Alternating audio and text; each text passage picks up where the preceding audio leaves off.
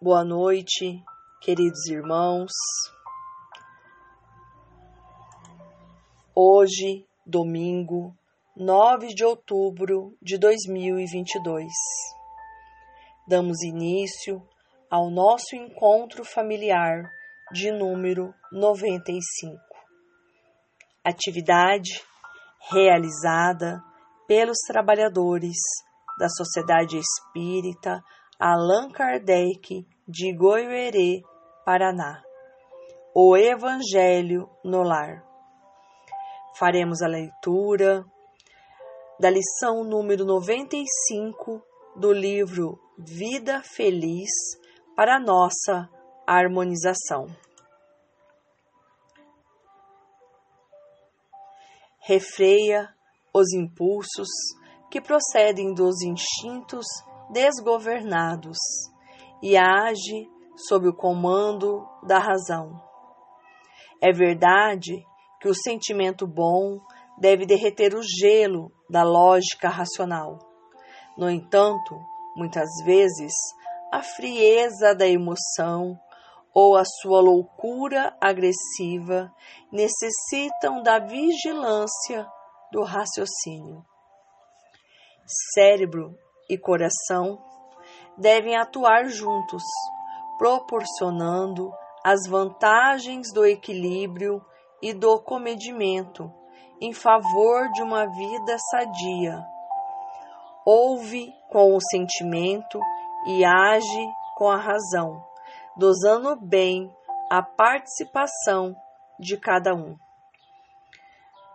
do livro Vida Feliz, ditado pelo Espírito Joana de Ângeles, psicografado por Divaldo Pereira Franco. Faremos agora a nossa prece inicial. Serenando os nossos pensamentos e elevando os nossos pensamentos a Deus, nosso Pai, a qual somos agradecidos pela oportunidade bendita e redentora de estarmos novamente aqui, na carne. Somos agradecidos, Pai querido, por este amor que nos envolve, que nos ampara e nos esclarece. Somos agradecidos pela família que nos acolhe, pela família que cada qual tem. Pois sabemos que é na família que exercitamos as virtudes necessárias para sermos bons filhos. A paciência, a resignação, o perdão. E assim, Pai querido, rogamos a vossa presença na família de cada um de nós, que nos envolva, que nos ampare, que nos esclareça e seja conosco, hoje, agora e por todo sempre. Assim seja. Leremos agora texto do livro Vinha de Luz, de Francisco Cândido Xavier, pelo Espírito Emanuel, que em seu capítulo 73 tem como tema Falatórios. Em seu prefácio, nós temos do apóstolo Paulo em 2 Timóteo capítulo 2, versículo 16. Mas evita os falatórios profanos, porque produzirão maior impiedade. Poucas expressões da vida social ou doméstica são tão perigosas quanto o falatório desvairado, que oferece vasto lugar aos monstros do crime a atividade religiosa e científica há descoberto numerosos fatores de desequilíbrio no mundo, colaborando eficazmente por extinguir-lhes os focos essenciais. Quando se há trabalhado louvavelmente no combate ao álcool e à sífilis, ninguém lhes contesta a influência destruidora. Arruinam coletividades, estragam a saúde deprimem o caráter. Não nos esqueçamos, porém, do falatório maligno que sempre forma em derredor imensa família de elementos enfermiços ou aviltantes, a afeição de vermes letais que proliferam no silêncio e operam nas sombras. Raros meditam nisto. Não será porventura o verbo desregrado o pai da calúnia? da maledicência, do mexerico, da leviandade, da perturbação? Deus criou a palavra, o homem engendrou o falatório. A palavra digna infunde consolação e vida. A murmuração perniciosa propicia a morte. Quantos inimigos da paz do homem se aproveitam do vozerio insensato para cumprirem criminosos desejos? Se o álcool embriaga os viciosos, aniquilando-lhes as energias, que dizer da língua transviada do bem, que destrói vigorosas sementeiras de felicidade e sabedoria, amor e paz? Se há educadores preocupados com a intromissão da sífilis, por que a indiferença alusiva aos desvarios da conversação? Em toda parte, a palavra é índice de nossa posição evolutiva, indispensável aprimorá-la, iluminá-la e enobrecê-la desprezar as sagradas possibilidades do Verbo, quando a mensagem de Jesus já esteja brilhando em torno de nós, constitui ruinoso relaxamento de nossa vida diante de Deus e da própria consciência. Cada frase do discípulo do Evangelho deve ter lugar digno e adequado. Falatório é desperdício.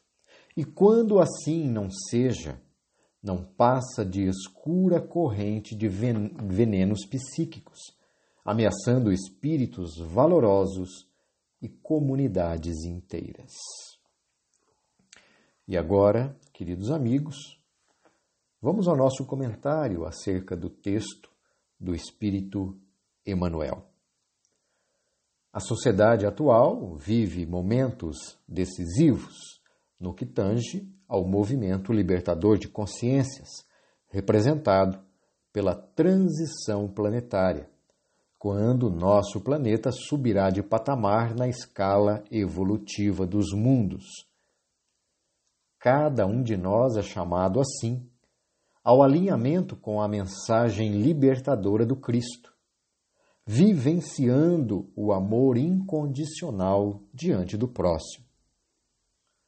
Entretanto, diante das disputas figadais, o ser humano muitas vezes acaba cedendo ao orgulho, ao egoísmo e à vaidade, esforçando-se por manter sua posição social e econômica, utilizando-se de quaisquer recursos à sua disposição, por mais cruéis que possam parecer. Jesus, nosso modelo e guia, Sabia dessas fraquezas humanas e esforçou-se, quando esteve entre nós, para ensinar-nos o caminho a seguir. E mais ainda, portou-se tal qual pregava, mostrando-nos que o amor e a fé devem guiar os passos do cristão na estrada acidentada da existência. Por isso, a necessidade do cuidado no uso da palavra. Jesus, no Evangelho de Mateus, capítulo 15, versículo 18, afirma que a boca fala do que está cheio o coração. Ou seja, agiremos quase sempre conforme nossas aquisições intelectuais e morais, construídas na esteira das reencarnações.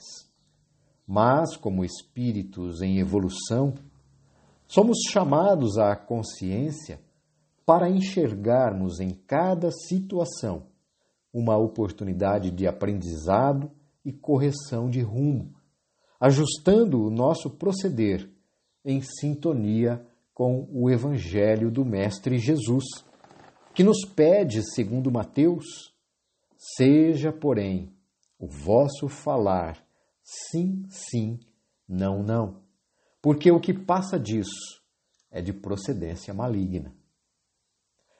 Nelson Mandela, que ficou preso por quase três décadas por conta de sua luta contra o regime racista da África do Sul, quando recebeu o Prêmio Nobel da Paz, ao invés de palavras rancorosas e de ódio, falou do sentido da vida.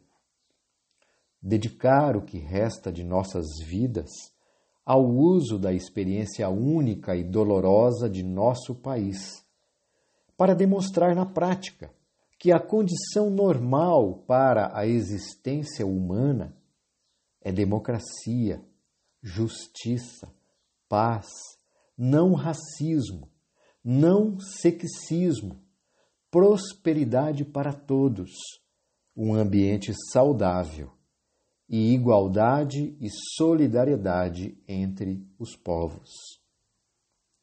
Jesus foi ofendido, criticado, provocado, acusado injustamente, torturado e condenado à morte. Mas em cada um desses acontecimentos, disse e fez exatamente o que acreditava. Ainda, é claro, estamos um pouco longe de agir como o Cristo, pois, conforme o apóstolo Paulo, não faço o bem que quero, mas o mal que não quero, esse faço. Esse é o desafio de todos nós.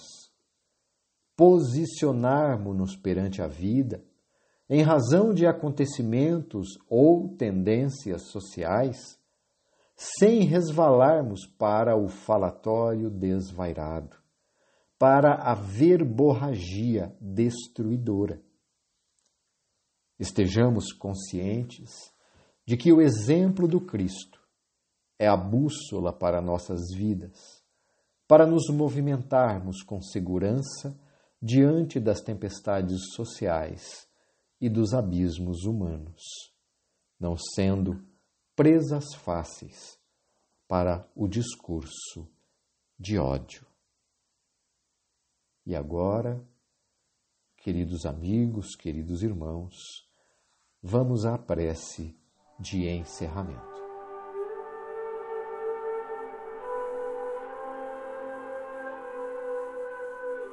Queridos irmãos, ainda em sintonia com as reflexões e com os benfeitores espirituais, vamos orar.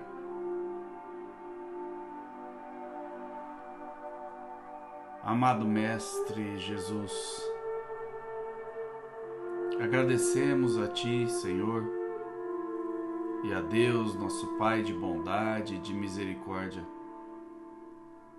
todas as oportunidades que temos diariamente de enfrentarmos nossas provas e nossas expiações, tendo ao nosso alcance a fé, a resignação e a confiança em nosso Pai Celestial. Por este Evangelho no lar que acabamos de realizar, Senhor que possamos praticar esses novos conhecimentos, essas reflexões tratadas, que possamos nos fazermos úteis aos nossos irmãos carentes de um amparo amigo, Que possamos também, Senhor, não cairmos nas tentações e nem cedermos às más influências que recebemos, assim como nos recomendou nosso irmão Paulo de Tarso. Abençoe, Mestre querido, os trabalhadores de sua seara, a fim de que possam a cada dia renovarem suas forças, permanecendo assim firmes no caminho da fé. Aos benfeitores espirituais que nos acompanharam e auxiliaram nesta atividade, a nossa gratidão, o nosso respeito e a nossa admiração. Assim, Mestre amado, encerramos este Evangelho, pedindo a Ti que permaneças conosco em nossos corações. Que assim seja.